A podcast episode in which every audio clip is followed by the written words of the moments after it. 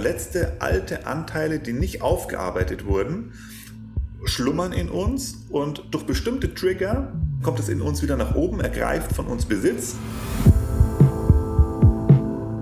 Seinem inneren Kind zu begegnen, ist schon etwas sehr Spannendes und auch teilweise ein bisschen mysteriös. Als Mediziner gibt es nichts Schöneres, als wenn du siehst, dass deine Beratung und deine Therapie in welcher Form auch immer Erfolge hat. Hand aufs Herz. Der rezeptfreie Mediziner Talk.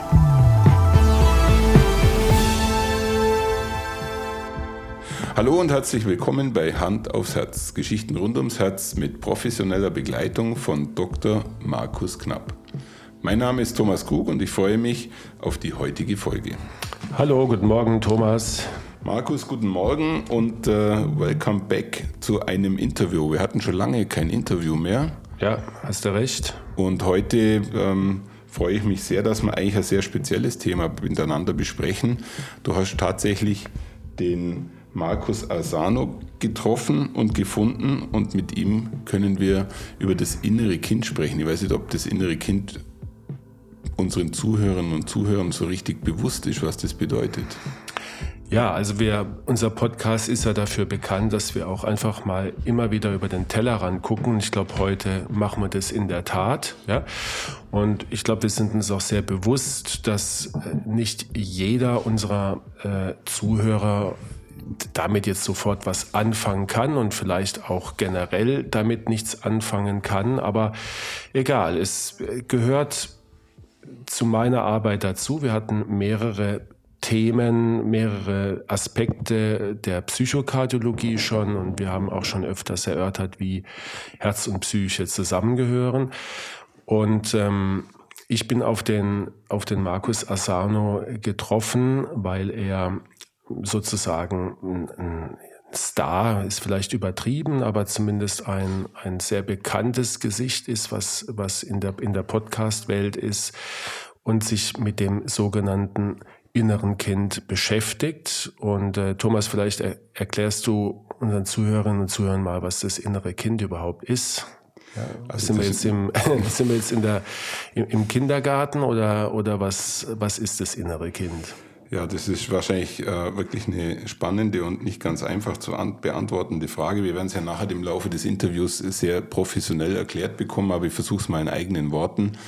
Wir alle äh, generieren uns mehr oder weniger aus den Erfahrungen unserer Kindheit und die stecken mehr oder weniger in unserer Seele und durch eine, äh, wie auch immer, geartete Methode, die wir jetzt kennenlernen, kannst du eine Reise zu dir selber machen und erkunden, warum du dich in dem einen oder anderen Fall vielleicht so oder so verhältst. Das ist jetzt einmal sehr platt erklärt. Ja. Ich selber hatte schon eine Reise zum inneren Kind und äh, war eine wirklich sehr spannende und auch hilfreiche Erfahrung. Und an der Stelle meine zweite Begegnung mit dem inneren Kind war, als ich das Buch gelesen habe, äh, Das Kind in mir will achtsam morden. Mhm. Äh, der ein oder andere wird das wahrscheinlich kennen von dem Carsten Dusse. Auch sehr spannend in drei Etappen ähm, oder in drei Büchern mehr oder weniger hat er sich humorvoll und in einem Krimi dem Thema genähert. Also wenn jemand einen lockeren Zugang dazu haben will, soll er sich mal das Buch anschauen. Ansonsten, glaube ich, werden wir heute sehr professionell darüber sprechen. Und das hat bei weitem nichts mit äh, Kindlichkeit oder, oder ähm, ja, wie soll ich sagen, Humor und Spaß zu tun, sondern es ist ein sehr ernstes Thema, Absolut. was auch sehr hilfreich sein kann. Absolut. Und wir haben für unseren Podcast, weil wir ja sehr viele oder ich sehr viele Patienten habe, wo das Thema Angst, Angst vor Herzerkrankungen, Angst mit einer Herzerkrankung zu leben, Angst äh, vor der Zukunft, ähm, Angst oder, oder eine, eine Verarbeitung vielleicht, die nicht abgeschlossen ist von einem traumatischen Erleben, wie zum Beispiel ein Herzinfarkt, eine Hilflosigkeit, vielleicht ein Herzstillstand. Das soll heute einfach einen Aspekt bringen, der, der neu ist, der sicherlich auch in der Kardiologie komplett unbekannt ist. Aber können wir stolz drauf sein, dass wir, dass wir diese Themen hier so anbringen. Und vielleicht profitiert der eine oder andere davon. Ja. Wir werden es sehen. Wir freuen uns jetzt schon auf das Feedback. Ich würde sagen, ähm, Thomas, wir steigen jetzt mal in die Folge ein. Und ähm, ich habe den Markus Asano gebeten, dass er sich einfach mal äh, selber sich und seine Arbeit vorstellt und äh, was wir da in der Folge erwarten können. Hören wir mal rein, okay? Ja, sehr gerne. Ja, äh, lieber Markus, vielen Dank, dass du bereit bist, an diesem Interview teilzunehmen. Ist uns wie immer eine Ehre. Äh, du bist äh, sehr erfolgreich mit deinen Projekten. Du bist, äh, würde ich jetzt mal sagen, fast ein Internet-Podcast-Star, weit, weit vor uns liegend in deinen Abonnenten und in deinen Downloads, aber egal. Ähm, ich würde dich heute gerne dazu interviewen, was dein Ansatz ist mit deiner Arbeit bei Ängsten und natürlich insbesondere bei Krankheitsängsten und da natürlich insbesondere beim Thema Herzerkrankung. Aber zunächst mal würde ich dir die Gelegenheit geben, lieber Markus, dass du dich mal vorstellst, ähm, mit wem wir es eigentlich zu tun haben, was du so machst und was deine Arbeit ist und wie du dazu überhaupt gekommen bist.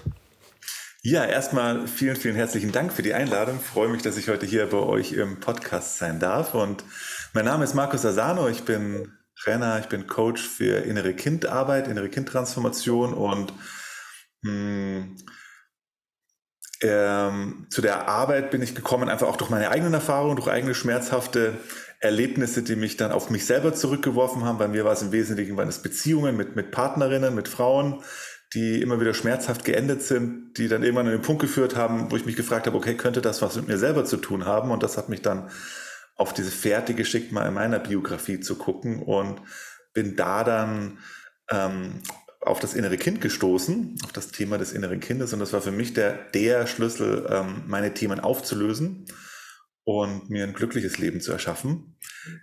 Vielleicht inneres Kind kurz ist eine, mm, ist eine Methode aus der, aus der Psychologie, wo es eben darum geht, ähm, in Verbindung zu gehen mit den Anteilen, die wir alle aus unserer Kindheit mitgenommen haben, die verletzten Anteile aus unserer Kindheit, verdrängte Gefühle, Glaubenssätze, Glaubenssysteme, die wir aus der Kindheit übernommen haben, die werden in dem Begriff, die kann man unter dem Begriff des inneren Kindes zusammenfassen. Und ich finde das eine sehr wirksame Methode, um einfach mit diesen Anteilen in Kontakt zu treten. Ähm, biografisch hast du noch ein bisschen was gefragt. Was, äh, gib mir vielleicht noch mal ein Stichwort kurz. Äh. Also äh, vielleicht erst noch mal eine Gegenfrage. Hat dich, es gab ja vor ein paar Jahren diesen Bestseller, dein äh, inneres Kind, glaube ich, heißt, es muss Heimat finden. Hat das eine Rolle gespielt oder warst du da schon längst dabei? Also das ja. hat tatsächlich keine Rolle gespielt. Das war schon, also da war ich schon viele, viele Jahre vorher auf dem Weg und bin jetzt ja schon seit 20 Jahren mit der inneren Kindtransformation, mit der inneren Kindarbeit unterwegs. Also das war ähm, damals noch gar nicht erhältlich. Okay. So. Du bist jetzt äh, Coach und du machst es jetzt in einem, ja, oder hauptsächlich oder nur wahrscheinlich in einem Online-Format. Vielleicht sagst du dazu noch kurz was? Genau, also ich habe das seit ähm, drei Jahren. Mit Anfang der Corona-Zeit bin ich ins Netz, bin ich online gegangen. Bis, bis dahin hatte ich eben nur, ähm, nur in Anführungszeichen Präsenzseminare gemacht, kleine Gruppen, damals bei mir im Wald. Und ja, mit Corona war natürlich diese Veranstaltungs, ja, war es nicht mehr möglich, Veranstaltungen live zu machen. Und das war aber dann für mich im Grunde auch der, der nötige Anstupser, auch ins Netz zu gehen und eben die Arbeit auch im größeren Publikum ähm, publik zu machen, mit mehreren Leuten arbeiten zu können. Genau. Okay. Ähm, mittlerweile, also äh, gibst du, wie gesagt, diese Online-Kurse, bist da sehr erfolgreich, ähm, coachst sozusagen äh, Gruppen mit deinen Podcasts, mit deinen Seminaren. Vielleicht nochmal zum, zum Stichwort inneres Kind. Ich glaube, viele unserer Zuhörerinnen und Zuhörer können sich jetzt, wenn sie überhaupt noch nie was davon gehört haben, darunter gar nichts vorstellen. Also was ist das innere Kind und, und wie benutzt du das bei deiner Arbeit? Was, was machst du da konkret? Ja, ähm, vielleicht kennen die Zuhörer eben auch so Situationen, wo sie ähm, von ihren Emotionen gesteuert werden. Also wo man sich sagt, vielleicht, hey, beim nächsten Mal äh, bleibe ich ganz entspannt und gelassen. Vielleicht, wenn mein Kind irgendwie wieder was macht, dann bin ich, bin ich ganz ruhig. Und doch ist dann in so einer Situation, wo wir getriggert werden, wo irgendwas was ausgelöst wird, wo wir von unseren Gefühlen über, übermannt werden und dann irgendwie Sachen machen, die uns vielleicht hinterher leid tun. Das ist ein Zeichen, oder das ist so eine Situation ganz typisch, wo in uns etwas ähm, aktiviert wird, was in unserem Unterbewusstsein gespeichert ist. Also das heißt an der Stelle eben verdrängte Emotionen. Und wir alle haben als Kinder Situationen erlebt, die für uns emotional zu viel waren, die uns emotional überfordert haben. Und dann passiert in unserer Psyche sowas, das wie so ein Schutzschalter umgelegt wird. Das führt dazu, dass dann die Emotionen, mit denen wir nicht umgehen können, die werden weggepackt, die werden verdrängt, ins Unterbewusstsein geschickt, die bleiben dann da. Ähm, das ist in dieser aktuellen Situation eine super große Hilfe. Ich vergleiche es immer so ein bisschen, wie wenn du dir vorstellst, du hast einen Sicherungskasten zu Hause, ne? Und wenn dann einfach zu viel Strom fließt, dann ist dieser Sicherungskasten ja auch so ausgelegt, dass er eben die Sicherung raushaut, damit eben kein Kabelbrand entsteht. Und so ein ähnliches, wenn man es mal so überträgt, wäre das eine ganz gute Metapher für das, was auch in unserer Psyche passiert. Diese Anteile, die wir dann eben nicht, mit denen wir nicht umgehen können, die werden weggepackt, die werden unterdrückt, verdrängt. Das schützt uns erstmal in dieser aktuellen Situation. Problem dabei ist aber, die Sachen bleiben in uns gespeichert und kommen dann auch, wenn wir erwachsen sind, also nach Jahrzehnten immer wieder nach oben. Und was dann eben passiert ist, ähm, dass diese Teile, die wir in der Psyche abgespalten haben, die dann vielleicht ganz lange in uns geschlummert haben, wieder reaktiviert werden und auf einmal von uns im Grunde wie Besitz ergreifen. Das heißt, wir sind dann in solchen Situationen, haben wir zwar noch einen Erwachsenenkörper, logischerweise, aber in uns drin, also auf einer psychischen Ebene, ähm, wie wir denken, was wir fühlen, was unsere Handlungsimpulse sind, werden wir wieder im Grunde, geht's wieder zurück in der Zeit und wir sind dann drei, vier, fünf, sechs Jahre alt. Also das ist eine Sache, die kann man oft noch sehr viel einfacher bei anderen Leuten beobachten. Also wer mal sich Konflikte anguckt, gerade, also die einfachste Möglichkeit ist zu beobachten, wenn du dir Konflikte anschaust ähm, zwischen, zwischen Partnern. Also in der Liebesbeziehung. Wenn du nicht beteiligt bist, also vielleicht bei Freunden, die beim Essen sind und du bist überhaupt nicht damit involviert und du schaust es dir von außen an und gibt so Situationen, wo du denkst, boah, das sagt die Frau oder der Mann sagt dann irgendwie einen Satz und du siehst, boah, bei dem anderen verzieht es richtig die Miene und das Ganze dauert relativ paar Sekunden und auf einmal denkst du dir, du hast da nicht mehr zwei erwachsene Menschen gegenüber sitzen, sondern wirklich zwei Kinder, die miteinander streiten. Wie im Kindergarten, sagt man. Ja? ja? Ja, genau, im Kindergarten. Also manche sagen das ja, das Büro ist wie der Kindergarten und auch, ne, das ist da auch, auch das ist, äh, du kannst auch in die Politik gucken, du siehst es auf allen Ebenen, dass wir dann eben nicht mehr rational sind, dass wir nicht mehr erwachsen reagieren, sondern kindlich. Und das ist das innere Kind.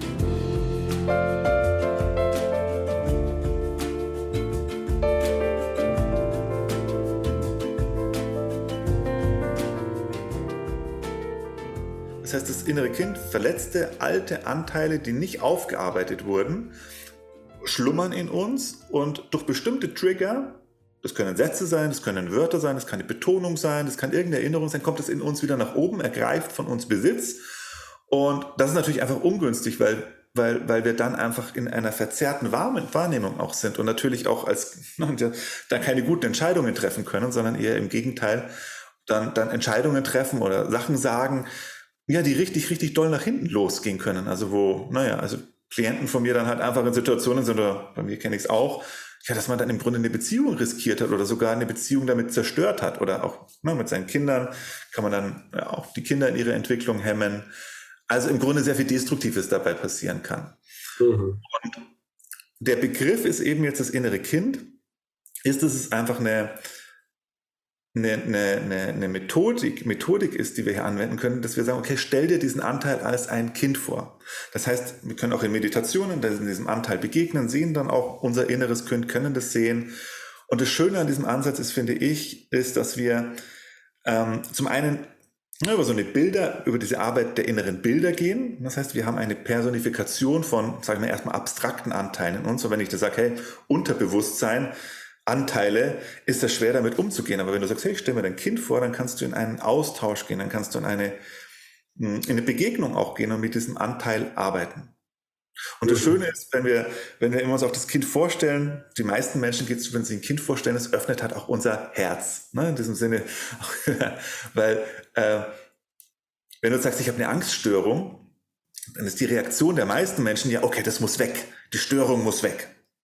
Und dann sind wir in so einem Widerstand auch dem Ganzen gegenüber. Wenn man sagt, hey, da ist das, wenn du, wenn du dir auf der anderen Seite aber vorstellst, da ist ein Kind in dir, das Angst hat, dann hat es was Herzöffnendes. Dann begegnen wir unseren verletzten Anteilen eben nicht mit einer Abwehr oder mit einer, mit einer, mit einer negativen Haltung gegenüber, sondern mit einer herzgeöffneten Haltung. Und das ist im Grunde auch wiederum das, was es braucht, um überhaupt Veränderungen zu erzielen. Ja, dass wir unseren mhm. verletzten Anteilen mit Liebe begegnen, mit Mitgefühl begegnen, mit Annahme begegnen und nicht mit, du sollst weg, das muss weggemacht werden, das muss rausgeschnitten werden. Also auch mit diesem Ansatz, das ist eher an dieser Stelle kontraproduktiv. Okay, also ähm, äh, jetzt hast du uns erklärt, was das innere Kind ist. Es ist eigentlich ein Anteil von uns, der, der eigentlich immer bei uns da ist, der mit uns jeden Tag lebt. Vielleicht noch kurz zu deiner Methodik, bevor wir dann in so einen konkreten Fall reingehen. Ähm, also wie, wie arbeitest du dann? Wie, wie bringst du Menschen dazu, äh, Kontakt mit dieser Seite, also oder mit diesem inneren Kind aufzunehmen? Also das eine oder auf einer einen Ebene ist, dass wir mit Meditationen, Innenweltreisen oder wie auch immer man das nennen mag, wo du die Augen schließt, nach innen gehst, mit deinem Innenleben in Kontakt gehst. Ich nenne es Meditationen. Weiß aber auch zwischenzeitlich, dass das für viele Leute nicht so der, mögen den Begriff auch nicht so, weil es so was Esoterisches hat, aber es im Grunde, es geht einfach, ich gehe, ich gehe mit meiner Aufmerksamkeit nach innen, ich mache eine Vorstellungsreise, manche nennen es Fantasiereise und ähm, kann da eben mein inneres Kind sehen. Also es ist eine geführte Meditation. Und dann mhm. kann ich damit reden, kann, kann das fühlen, kann, kann auch sehen, wie der Gesichtsausdruck des inneren Kindes ist, kann man auch sehen, wie sich sowas verändert. Das ist ein Ansatz. Aber für mich der viel wichtigere Ansatz in dem Ganzen ist, wir brauchen im Grunde gar nicht groß in uns gucken, weil der spannende Moment ist oder der Moment ist, wo ich am leichtesten damit in Kontakt komme und auch es verändern kann, sind akute Triggersituationen. Also genauso eine Situation, wo dann ne, vielleicht der Chef einen Satz sagt und du merkst, es wurmt dich den ganzen Tag oder die Partnerin macht was und, und das triggert uns, also triggert in dem Sinne, es löst etwas, es löst diese alten Gefühle in uns aus. Und das ist der Moment, wenn ich in diesem Moment eben dann nach innen gehe und das wahrnehme, dieses Gefühl, dann komme ich sehr schnell und sehr leicht auch mit dem inneren Kind und mit den Situationen in Kontakt, wo das Ganze herkommt. Ne, das heißt, beispielsweise, ich habe eine Situation, meine Frau sagt was zu mir und ich merke, boah, das, das, das, das macht mich unglaublich wütend. Und dann ist ein spannender Moment zu sagen, okay, ich gucke jetzt mal nach innen. Ich nehme jetzt mal paar Augenblicke oder paar Minuten Zeit, ohne dass ich jetzt reagiere, ohne dass ich was sage zu meiner Frau, sondern ich sage euch, ich spüre mal diese Wut. Und ich habe herausgefunden, dass in fast allen Fällen, wo negative Gefühle in uns nach oben kommen, zumindest zum gewissen Anteil das Gefühl eben nicht aus der aktuellen Situation kommt, sondern ein verdrängtes Gefühl ist, was wir in uns vor vielen, vielen Jahren als Kind abgespalten, verdrängt haben und das kommt heute wieder nach oben. Und jetzt kommt es wieder hoch. Genau, ja. genau, in dem Moment ist es einfach der spannende Moment, ähm, jetzt nach innen zu gehen und ins Gefühl zu gehen. Und ein dritter Punkt ist auch nochmal über den Körper zu gehen. Das heißt, wenn wir Gefühle abspalten, wo sind sie? Sie sind im Körper. Das heißt, ähm, wir können alle unsere verdrängten Gefühle im Körper wahrnehmen und dort zeigen sie sich dann eben in Form von unangenehmen Körperempfindungen. Aber da können wir später noch ein bisschen genauer reingehen. Wenn genau. wir vielleicht auch noch mal ins Beispiel auch noch mal reingehen nachher, dann kann ich das einfach noch mal ein bisschen vertiefen, auch an dem Beispiel. Weil genau darum geht es jetzt ja auch in, in dieser heutigen Folge. Ähm, bisher glaube ich, hast du vor allen Dingen von zwischenmenschlichen Problemen gesprochen und ich könnte mir vorstellen, das ist auch deine Hauptarbeit und auch das, der Hauptleidensdruck von Menschen, die sich an dich wenden. Wir sprechen jetzt heute mal in dieser Folge konkret ein Beispiel an, wo es nicht um Zwischenmenschliches geht, sondern wo es um Angst geht, äh, ganz grob gesagt, und zwar um Angst vor einer Herzerkrankung. Und da möchte ich dir einfach ein Beispiel erzählen, ein Beispiel, was sicherlich einmal im Monat mindestens in meiner Praxis vorkommt.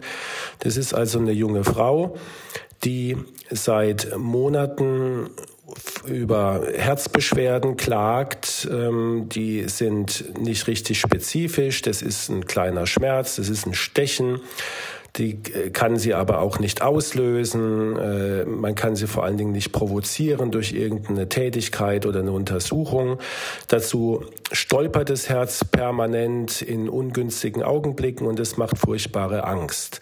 Diese Patientin, die Anfang 20 ist, hat eine Odyssee hinter sich von mindestens äh, drei Ärzten, also der Hausarzt, der Kardiologe, und am Ende auch noch äh, der Radiologe, der alles untersucht hat mit modernsten Methoden bis zum Cardio-MRT, also auch sehr aufwendige und teure Untersuchungen. Und alle sagen, wir können nichts finden. So, die Patientin hat darunter leider keine Linderung verspürt, sondern es geht weiter. Ähm, sie hat weiterhin ihre Beschwerden, wobei auffällt, dass immer ein, zwei Wochen, wenn sie bei einem Arzt war, der sie beruhigt hat, die Beschwerden kurz weggehen. So, ein klassisches Fall für einen Psychokardiologen.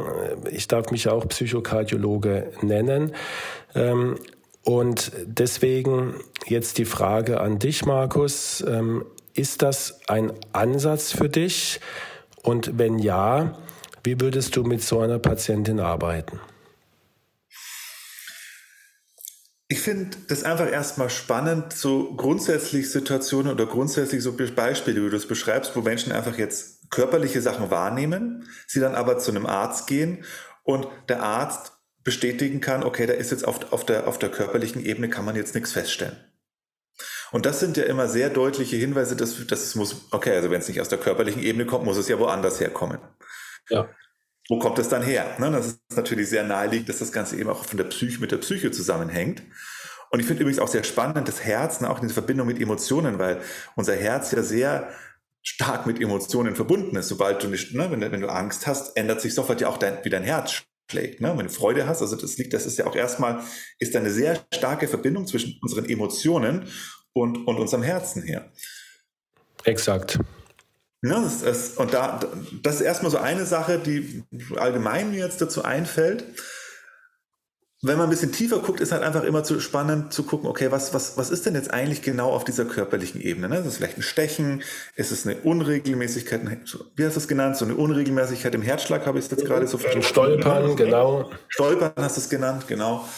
Und das sind für mich, also das heißt, wenn ich im Körper etwas erlebe, was in irgendeiner Form unangenehm ist, sind das für mich in den meisten Fällen einfach sehr starke Zeichen darauf, dass wir es hier mit Emotionen zu tun haben, die hier mit dieser Körperregion in irgendeiner Verbindung stehen. Und zwar irgendwelchen verdrängten Emotionen. Das heißt, interessant ist jetzt eben auch, dass du sagst, okay, da geht ein Angst einher. Ne? Das heißt, da haben wir eine, überhaupt jetzt erstmal, ohne dass wir es in eine Verbindung bringen, sagen, okay, auf der einen Seite haben wir das Herz stolpern oder die Symptome im Herzen, auf der anderen Seite macht es oder löst es in den Patienten Angst aus. Genau. Und die meisten denken jetzt, okay, weil ich das Stolpern habe, also sie stellen einen kausalen Zusammenhang her, nämlich in dieser Richtung von, ich habe das Stolpern und weil ich das Stolpern habe, habe ich jetzt Angst. Genau.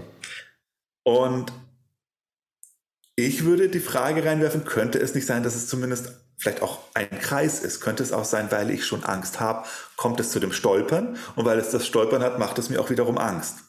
Also meine Erlebnis ist, dass wenn wir gerade in solche Körpergefühle, Körperempfindungen eintauchen, damit in Kontakt gehen, auch noch tiefer mit der Angst beispielsweise oder mit der damit verbundenen Emotionen in Kontakt kommen.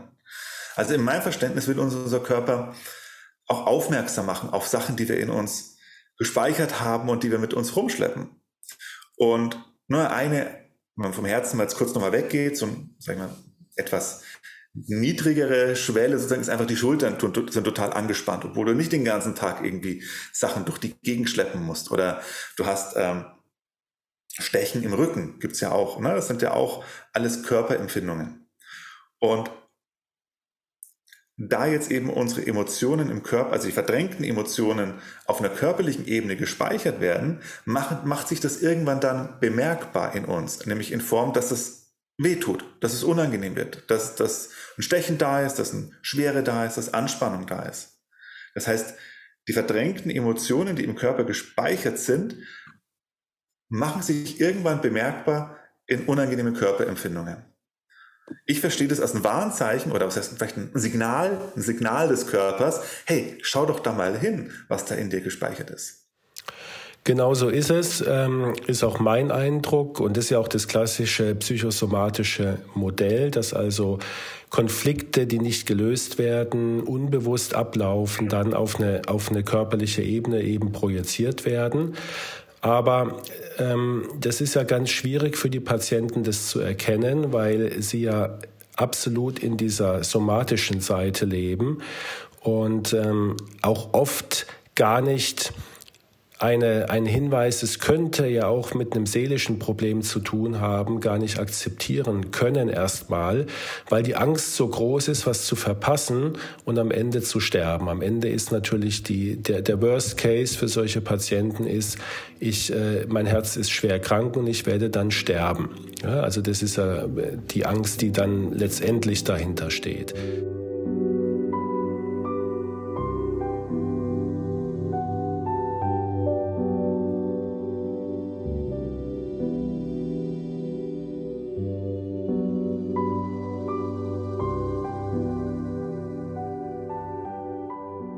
Ähm, wenn jetzt so eine, so eine Patientin zu dir käme und mit diesem geschilderten Problem und du würdest, was ich völlig richtig finde, jetzt diese, diesen Verdacht stellen, dass da also ein Zusammenhang zwischen der Angst und dem Herzstolpern besteht und sich das auch gegenseitig hochschaukelt, äh, würdest du sehr bald merken, dass das Herz eigentlich als sehr bedrohliches Organ erlebt wird, als, als ein Organ, das nicht mitspielt, das äh, krank ist, das, das irgendwie versagt oder versagen kann und mich vielleicht im Stich lässt. Und ich glaube, das wäre doch sicherlich auch ein Ansatzpunkt für dich dann ähm, auf, auf so einer Ebene zu arbeiten, um mit dem Herz als Organ mal in einen vernünftigen Kontakt zu kommen, oder?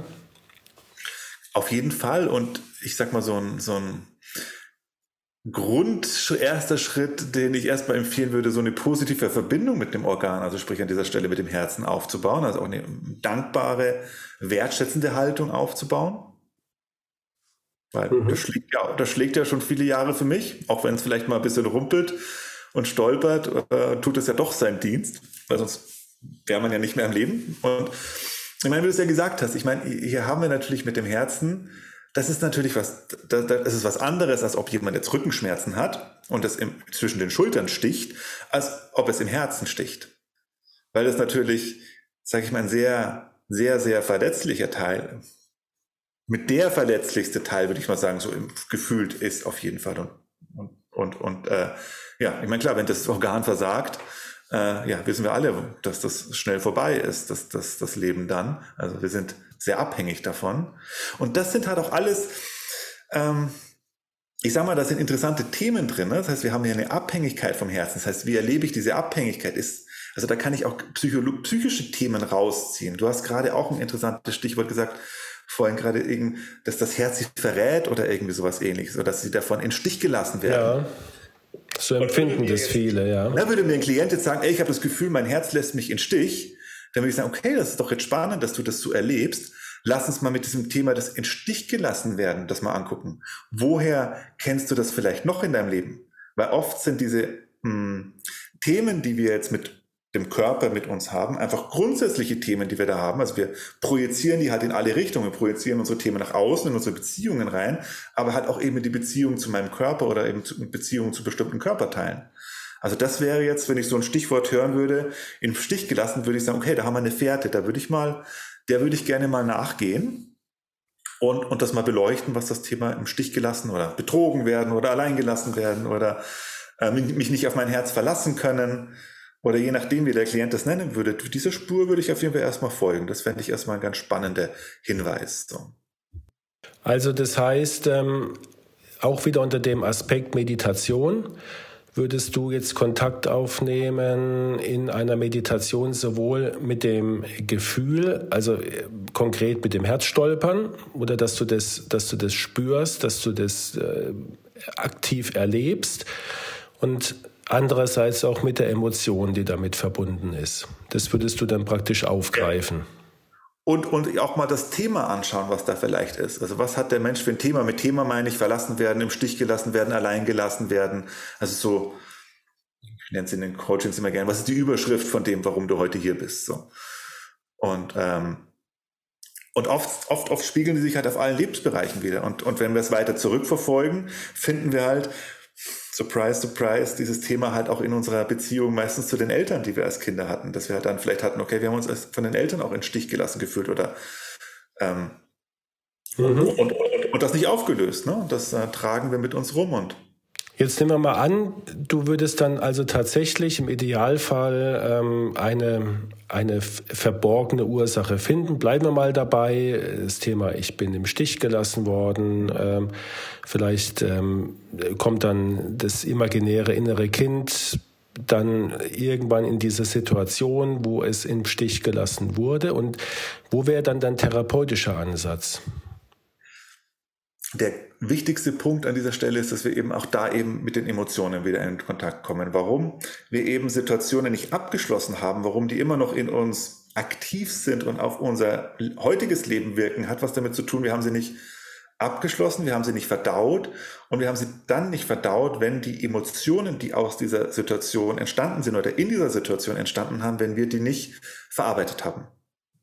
Na, dann gab es vielleicht eine Situation, keine Ahnung, was fantasieren wir mal rum, dann war da ein dreijähriges Kind und der Vater hat die Familie verlassen.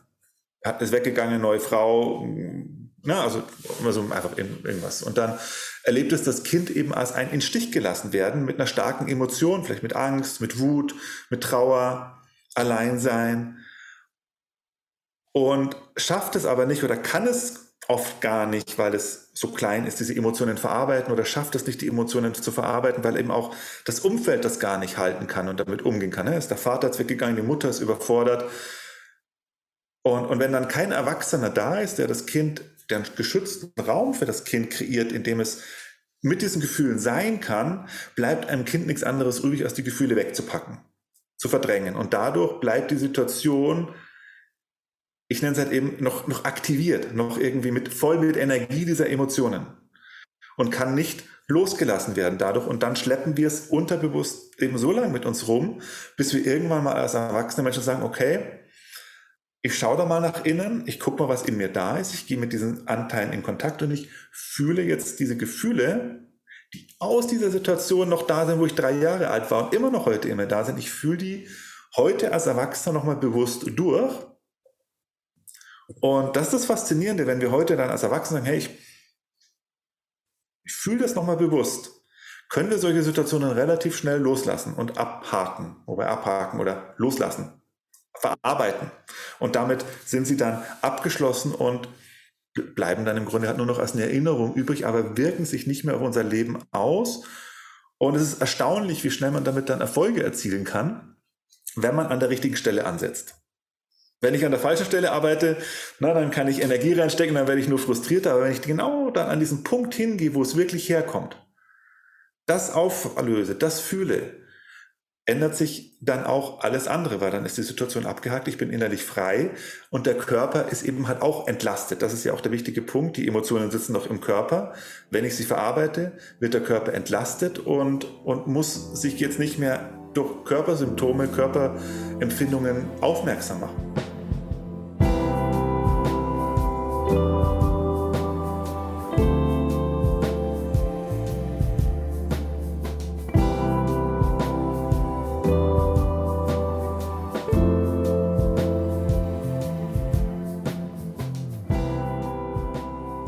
Jetzt könnte ich mir vorstellen, Markus, ähm, dass der eine oder andere sagt, es ist alles schön und gut. Wenn ich jetzt äh, den Herrn Asano als Coach hätte, dann kann ich mir das wunderbar vorstellen. Aber äh, du hast ja weder die Kapazität noch, noch äh, die Zeit, dich jetzt um, um einen Klienten einzeln zu bemühen, sondern du, dein Konzept ist ja im Grunde genommen, dass die, deine Klienten das wirklich selber üben können. Und du hältst es auch in so einem Fall für möglich?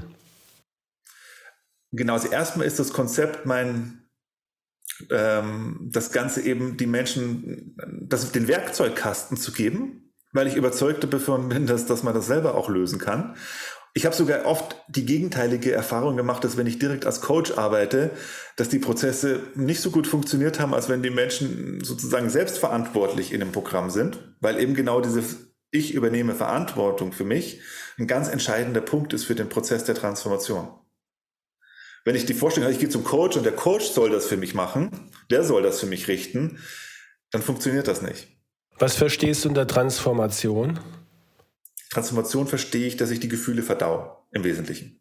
Ah, okay. Das unverarbeitete Gefühle, ich lasse sie nochmal hochkommen, ich gehe durch diese Gefühle nochmal bewusst durch und dann lösen sich diese Gefühle auf. Dann also auch diese Angst, diese Herzangst könnte man eben in diesem Sinne auflösen, dann im Idealfall. Ja. Da ist auch jede Emotion im Grunde gleich, ob das eine Angst ist oder ob das eine Trauer ist. Ähm, das kann ich alles, indem ich es nochmal da sein lasse, transformieren. Und erlebe dann, und das ist das Schöne, es ist gerade jetzt nochmal so ein Feedback von, von einer Teilnehmerin gehabt, die seit fünf Wochen bei mir im Programm dabei ist, ne, fünf Wochen, und die ist für sich die Erfahrung macht, durch diese Gefühle durchzugehen und genau das, was ich dann auch erlebe, inneren Frieden zu erleben. Ne, das heißt, wenn wir die Gefühle durchfühlt haben, kommen wir in ein Gefühl von, von Freiheit, von Leichtigkeit und von inneren Frieden. Mhm. Das ist erlebbar, relativ schnell. Aber man muss diesen Schritt gehen und man muss sich darauf einlassen. Und du hilfst diesen Menschen dabei, indem du sie, du hast es eben schon angesprochen, in einem Programm, das geht, glaube ich, über mehrere Wochen, äh, ich sage jetzt mal zaghaft dorthin führst. Ja, da hast du dir Schritt, Schritt, Schritt, Schritt. Für Schritt, gell? Äh, da hast du dir sicher auch was dabei gedacht, dass das äh, für, für die Menschen, für die Patienten, die ja mit Sicherheit äh, Angst haben, sich damit auseinanderzusetzen. Das weiß ich auch aus der aus meiner Arbeit, ähm, dass es für für äh, ist für mich leicht gesagt zu sagen, wenn das nächste Mal das Herz stolpert, dann machen sie eigentlich einfach gar nichts, gell? es passiert nichts, aber in dem Moment sich damit auseinanderzusetzen und auch noch das Herz dann aktiv stolpern zu spüren und sich vielleicht auch noch dann das Gefühl auszumalen, was jetzt passieren könnte, das ist natürlich, ja, hört sich einfach an für jemanden, der nicht betroffen ist, aber für die Betroffenen sehr große Herausforderung. Ja, ich glaube auch, also ich würde jetzt auch empfehlen, wenn jemand das jetzt so erlebt, wäre jetzt auch mein Impuls zu sagen, hey, such dir auch in solchen Situationen, schau, dass da jemand dabei ist. Mhm. Mach das dann nicht alleine, sondern frag deinen Partner, deine Partnerin oder irgendjemand, den der vertraut ist, der soll, dass er sich neben dich hinsetzt, dir vielleicht die Hand hält und, und ähm, ich glaube, das ist schon mal unheimlich beruhigend. Ich glaube, in solchen Situationen ist es unglaublich schwierig, allein zu sein, gerade ja, ne? wenn das mit dem Herz und jetzt falle ich um, habe einen Herzinfarkt, keiner ist da. Ähm, ich würde empfehlen, such dir da jemanden, der, der dich dann in solchen Situationen begleitet und ähm, ja, und das wäre schon auch, wie du es beschreibst, geht, schließ mal die, also das wäre meine konkrete Empfehlung, wenn, wenn du mir das erzählen würdest, versuch du mal die Augen zu schließen und versuch dieses Stolpern mal wirklich zu fühlen. Mhm, da mal wirklich rein, das einfach mal mit, verbinde dich mit deinem Atem, atme bewusst, atme in den Bauch und dann spür das. Wie fühlt sich das eigentlich an, wenn dein Herz stolpert? Ja. Und beobachte das mal. Und, und beobachte auch, das Gefühl, diese Angst, die da jetzt entsteht. Weil das ist der, also willst du, der große Trick an dem Ganzen. Umso besser ich das beobachten kann, umso weniger es bedrohlich ist das Ganze. Ist natürlich in solchen Situationen eine Herausforderung, definitiv. Wenn starke Emotionen nach oben kommen, da muss der Beobachter, der innere Beobachter schon gut gefestigt sein, dass er das dann auch hinbekommt. Ist auch eine Übungssache. Ähm, aber sehr lohnend auf jeden Fall, weil wenn du deine Gefühle beobachten kannst, dann, dann wirst du halt jemand, der, der seine Gefühle auch meistert und bist nicht mehr deinen Gefühlen grundsätzlich im Leben ausgeliefert, sondern hast dann halt Gefühle, aber du entscheidest, wie du jetzt reagierst in diesen Situationen, lässt dich nicht mehr von, dass dein Leben nicht mehr und deine Entscheidungen nicht mehr von deinen Emotionen bestimmen. Ja, ja, Markus, ähm, wir haben schon sehr lange gesprochen. Ist unglaublich. Man äh, könnte dir jetzt noch stundenlang zuhören. Wir haben auch überhaupt nicht drüber gesprochen, was äh, machen wir mit Patienten, die tatsächlich einen Grund haben, auf ihr Herz ein bisschen zu achten, also die einen Herzinfarkt erlebt haben, die dadurch aus der Bahn geschmissen wurden. Ja? Vielleicht, wer weiß, machen wir da auch nochmal eine andere Folge. Heute ging es in erster Linie wirklich darum, ähm, die, die Herzangst, die unbegründete in Anführungsstrichen Herzangst mal zu thematisieren Und es hat mir unheimlich Freude gemacht, mal eine Einschätzung äh, von jemandem zu hören, der sich wirklich intensiv damit beschäftigt, mit, mit unbewussten Themen, da auch eine tolle Arbeit macht. Das, das kann ich auch persönlich bestätigen und ich kann es auch nur empfehlen, egal mit, mit welchen ähm, inneren Anspannungen, Ängsten oder Problemen man äh, zu tun hat, mal so eine innere Kindarbeit zu machen, was Teil auch meiner Ausbildung war als Psychokardiologe.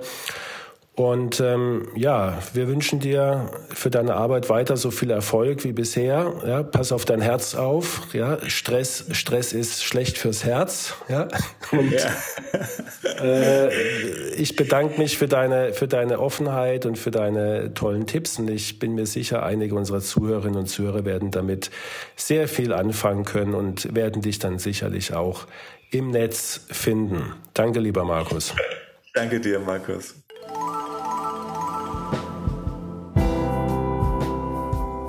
Markus, äh, das erste Mal, dass wir ein Interview durchlaufen lassen, das spricht für sich, oder? Ja.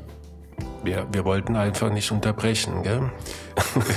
wir wollten nicht unterbrechen und das ist tatsächlich auch äh, etwas, wo für das Thema spricht. Es ist wirklich sehr, sehr interessant, was ihr beide ausgetauscht habt. Ich persönlich habe schon die Erfahrung mit meinem inneren Kind gemacht. Ich glaube, du auch. Ähm, man kann das gar nicht so richtig beschreiben irgendwie. Ja? Also äh, seinem inneren Kind zu begegnen ist schon etwas sehr Spannendes und auch teilweise für mich mysteriös war das. Es war wirklich irgendwie ein bisschen mysteriös. Ja, kann ich dir nur zustimmen, Thomas, ähm, dass, dass du ein Interview einfach mal so durchlaufen lässt. Das kenne ich ja von dir gar nicht, weil du äh, bist ja äh, qua deines Amtes als Moderator äh, eigentlich derjenige, der immer mir auch Zeichen gibt. Und jetzt muss ich hier mal eine Frage stellen. Also von daher ähm, Respekt, dass du das so durchgehalten hast. Ähm, und du hast völlig recht mit deinen Ausführungen eben. Ähm, ich ich glaube, das, das innere Kind, ich bin damit in Kontakt gekommen im Rahmen von, von dieser Zusatzqualifikation, wo man ja auch, auch so eine Arbeit machen muss als, als Psychokardiologe. Und ich, ich kann es nur jedem empfehlen, weil man kommt ja dadurch in Kontakt mit, mit, mit Seiten an sich, die, genau. die man halt einfach so nicht jeden Tag auf dem Schirm hat. Und die ein oder andere Verhaltensweise, die man so im Alltag an den Tag legt, wird einem dadurch bewusst und vor allen Dingen Verhaltensweisen, die einen selber stören und nerven oder unter denen man leidet. Markus, während wir jetzt das Interview uns angehört haben, ist mir mal ein Bild erschienen. Ich habe mir vorgestellt, ich sitze mit meiner Oma, die ähm, schon vor etlichen Jahren verstorben ist, am Tisch. Sie war damals 92 und würde mich mit ihr über das innere Kind unterhalten. So ähnlich stelle ich mir das teilweise bei dir in der Praxis vor. Also ich glaube, meine Oma hätte zu mir gesagt, ähm, lass mir doch mal Ruhe mit dem Scheiß. Ja, klar. Da, da wird es auch einige geben, die, die dafür nicht aufgeschlossen sind und das muss man auch akzeptieren, das ist überhaupt keine Frage. Du weißt, ich sehe mein, meine Arbeit als, als Angebot. Ich bin ein Gesundheitsmanager. Ja, ich ich äh, lege Konzepte vor, ähm, die alles beinhalten, medikamentöse äh, Therapie, Gespräche. Und wenn ich das Gefühl habe, jemand leidet unter einer, unter einer Störung, die, die weniger jetzt auf dem organischen Gebiet liegt, sondern vielleicht auf dem psychosomatischen Gebiet, dann schlage ich ihm, versuche ich ihn in diese Richtung zu lenken und dass er zumindest weiß, sowas gibt es. Ja, es gibt ja. Möglichkeiten ähm, und da muss er nicht zum, zum Psychotherapeuten gehen oder oder äh, irgendwelche Medikamente einnehmen, sondern er kann, wenn er möchte, äh, mit so einer Methode und äh, der Markus Asano macht es wirklich hervorragend. Ich, wir machen prinzipiell keine, keine äh, ausgeprägte Werbung äh, in unserem Podcast für, für irgendjemanden, aber, aber das muss ich schon sagen, hat, hat eine enorme Qualität, ja. Mhm.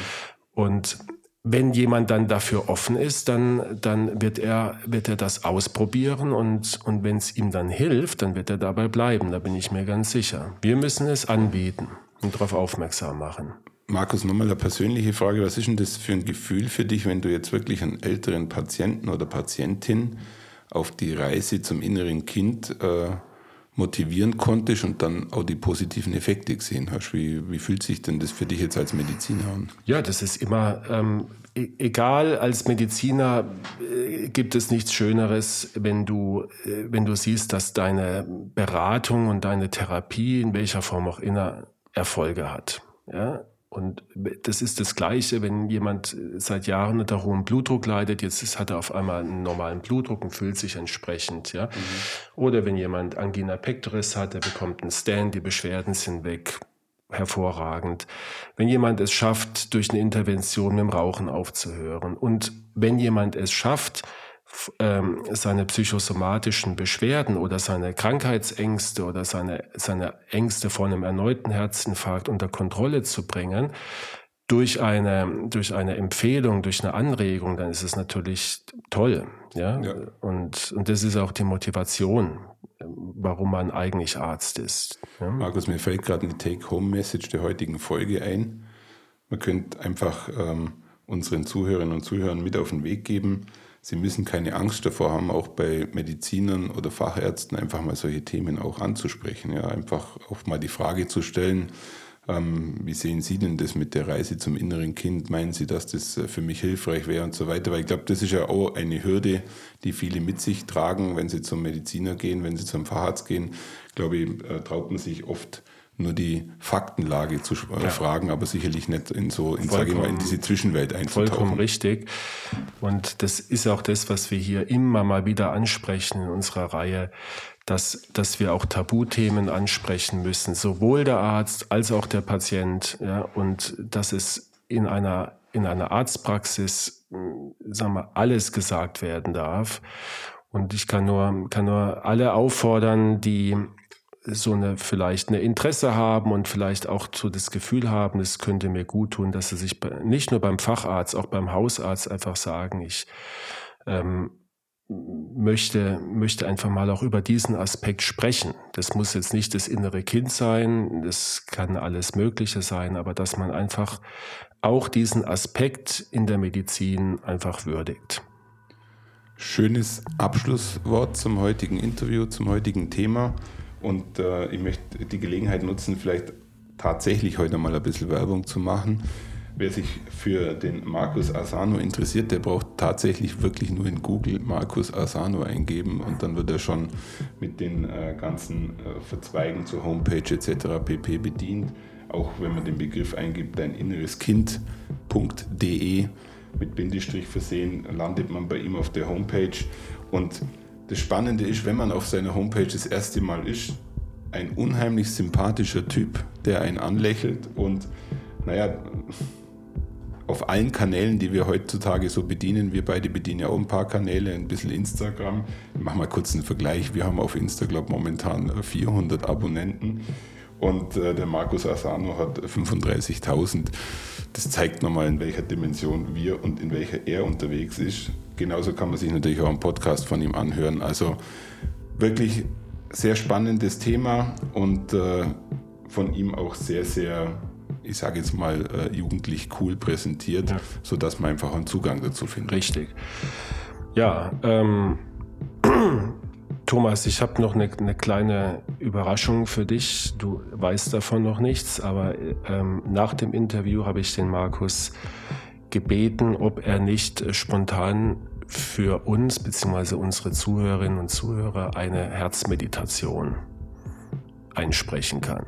Und das hat er tatsächlich gemacht. Und er hat es tatsächlich gemacht. Äh, bin ich ihm sehr, sehr dankbar dafür, ähm, dass er, dass er sich die Mühe gemacht hat. Und ich habe es mir auch schon angehört. Und ich würde mal vorschlagen, wir hören sie uns jetzt nicht an. Es würde die Folge sprengen, aber wir stellen sie als wie sagt man das, Zusatzergänzungsfolge äh, äh, mit der heutigen Veröffentlichung dieser Folge ins Netz, ja.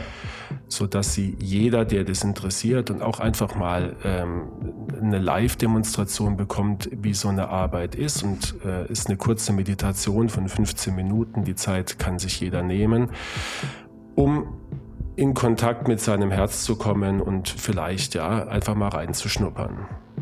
Markus, dann wäre das ja auch eine Premiere. Dann haben wir bei der nächsten Veröffentlichung eine Folge Nummer, bin mir jetzt sicher 103.a und 103.b Und äh, in der Folge B steckt dann die Meditation. Ja, so ist es, genau. Perfekt. Ja. Thomas, ja, ich glaube, eine besondere Folge ja. geht zu Ende. Äh, mal wieder ein, ja, wie soll man sagen, ein, ein kleiner Meilenstein in unserer Reihe, gell? dass wir wieder mal, ein Thema aufgegriffen haben, das nicht so alltäglich ist. Und wir hoffen, dass es allen Spaß macht, sich äh, in Zukunft vielleicht mit seinem inneren Kind zu beschäftigen. Ich glaube, wir beide bleiben dabei, oder? Also äh, wir sind ja jetzt über der 100 drüber und ich muss immer wieder den Hut vor dir ziehen, welche Themen du findest, welche Interviewpartner du findest. Und ich glaube, wir sind mit unserer Podcast-Serie durchaus nicht in so einer Wiederholungsschleife, sondern wir finden immer wieder Themen zum Herzen oder für Hand aufs Herz, die durchaus wert sind, dass wir sie miteinander diskutieren. Ja. Und ich freue mich schon auf den nächsten Interviewpartner, den du ja äh, immer noch geheim hältst, der mich dann aber wahrscheinlich wieder überraschen wird.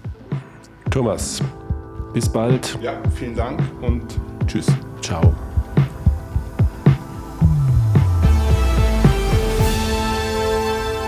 Schauen Sie mal bei uns vorbei unter www.handaufsherz-podcast.de und bleiben Sie immer über uns auf dem Laufenden auf unserem Instagram-Account.